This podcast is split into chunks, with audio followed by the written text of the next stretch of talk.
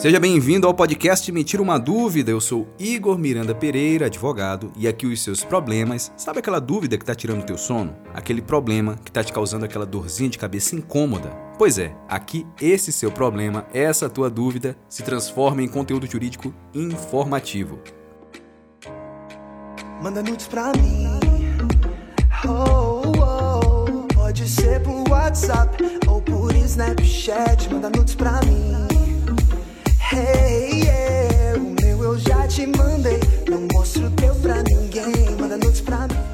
No momento da paquera vale tudo, né? Inclusive a nossa exposição. Lançar mão da intimidade, perder o controle daquele envio, daquele vídeo ou foto comprometedor. Comprometedor é uma atitude que tem tudo para dar errado. E que mesmo assim é um risco que as pessoas das mais variadas idades, das mais diferentes classes sociais, aceitam correr.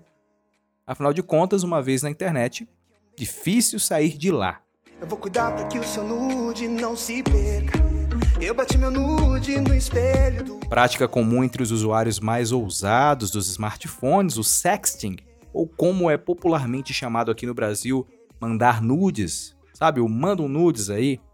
Então isso consiste no ato de enviar vídeos e imagens íntimas, vídeos e imagens comprometedoras pelo celular é o sexo pelo smartphone, a nudez compartilhada, a excitação virtual. Eu não sei se vocês sabem, mas recentemente estourou na mídia o caso da participante do BBB 22, a Natália Deodato, que teve um vídeo íntimo seu compartilhado de forma criminosa. E olha só, até o momento da gravação deste episódio aqui, ela continua confinada no programa, ela continua no Big Brother Brasil e sequer imagina o que está acontecendo aqui fora. Ela não sabe que está sendo vítima de um crime tão vil no mundo real. Que tristeza, né? Agora imagina você no lugar dela. Imagina se isso acontece com você. Imagina você acordar um belo dia aí e percebe ao acessar suas redes sociais que tem uma centena, dezenas de milhares de mensagens replicando suas fotos, seus momentos íntimos, sem a sua autorização. Seria um verdadeiro pesadelo, né? E olha só, há também a figura da vingança pornográfica, dessa vez realizada por pessoas com as quais se havia um relacionamento amoroso. Ele está sendo investigado por divulgar fotos íntimas de sua companheira, né, de sua ex-namorada. Ele, durante o relacionamento, o casal fez algumas fotos e, com o término, o indivíduo não aceitando o rompimento, acabou hum, encaminhando essas fotos ao pai da vítima e, ao longo desses dias de violência, ele ameaça de divulgar em redes sociais, eh, colocar em, em sites pornográficos. Então, a ordem de prisão preventiva teve essa fundamentação.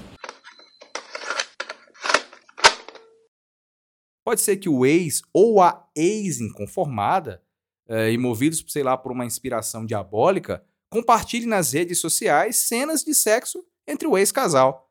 E eu nem preciso dizer que isso é crime, né? Essa prática é um ato de violência contra a intimidade do outro e também fere de morte a nossa Constituição Federal. Mas, poxa, Igor, ferir de morte? Pô, tu não tá exagerando, não, cara. Bom, talvez eu até esteja exagerando. Mas a nossa carta magna, a nossa lei maior, e nesse momento os estudantes, os acadêmicos de direito devem estar aí é, emocionados com esses adjetivos, né? Mas, cara, a nossa Constituição ela garante a inviolabilidade da sua intimidade, da minha intimidade, da nossa intimidade. E aquele que nos expõe, aquele que expõe e compartilha imagens íntimas na internet sem o consentimento da pessoa, está cometendo um crime. E esse crime pode gerar uma pena de até cinco anos de prisão. Não acredita? Então vai lá e dá uma lida no artigo 218, letra C do Código Penal. E não fica só por isso não, tá? A pessoa que se sentir ofendida, que está sendo vítima desse compartilhamento ilegal, além de poder prestar queixa na delegacia, ela também poderá requerer uma indenização e também pode ser ressarcida por todos os danos sofridos por essa pessoa, por aquela pessoa que cometeu o crime.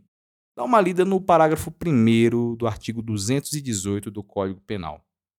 Ele diz o seguinte: a pena, tá? Ela é aumentada de um terço a dois terços se o crime é praticado por agente que mantém ou tenha mantido relação íntima de afeto com a vítima ou com o fim de vingança ou de humilhação. Veja só você, hein? E agora eu te pergunto: e se você receber, se você recebe essa imagem íntima não consentida, tá? De forma não consentida de outra pessoa, se você recebe uma imagem que é vazada, que foi vazada, o que, que você deve fazer? Imagina lá que você está num grupo de WhatsApp, aquele grupo lá dos, dos caras, dos parceiros, né? E chegou aquela mensagem, aquela imagem proibida, né, vazada. O que, você vai fazer? Você tem gostado do trabalho informativo que é feito nesse podcast? Ele tem te ajudado? Para apoiar é muito fácil. Basta seguir o Me Uma Dúvida no seu tocador de podcast favorito. Se for no Spotify, considere avaliar o conteúdo com 5 estrelas e compartilhe com amigos. Fazendo isso, Me Uma Dúvida chegará para mais e mais pessoas. A minha dica, meu amigo, é exclua a foto imediatamente, apague da sua mídia e não passe para frente de forma alguma. Receber esse tipo de imagem sem ter pedido não é crime. Passar adiante ou oferecer, sim. Então preste atenção, não é errado ou proibido trocar nudes ou praticar o sexting, né? o sexo pelo telefone. Mas na dúvida, na dúvida, não permita o registro ou envie seus momentos íntimos. As consequências, com certeza, serão gravíssimas. Então, o bom senso, você que está me ouvindo, o bom senso sempre deverá prevalecer.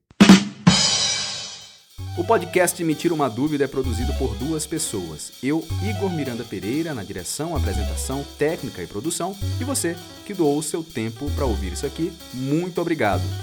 Gostou desse episódio? Ele agregou valor à sua vida? Então compartilhe o nosso link com alguma pessoa que você ame. Participe dos próximos episódios enviando uma mensagem com o assunto Me Tira Uma Dúvida para o e-mail igormirandapereira.outlook.com E para terminar, uma frase do escritor grego Êxopo. É perigoso agir sem refletir.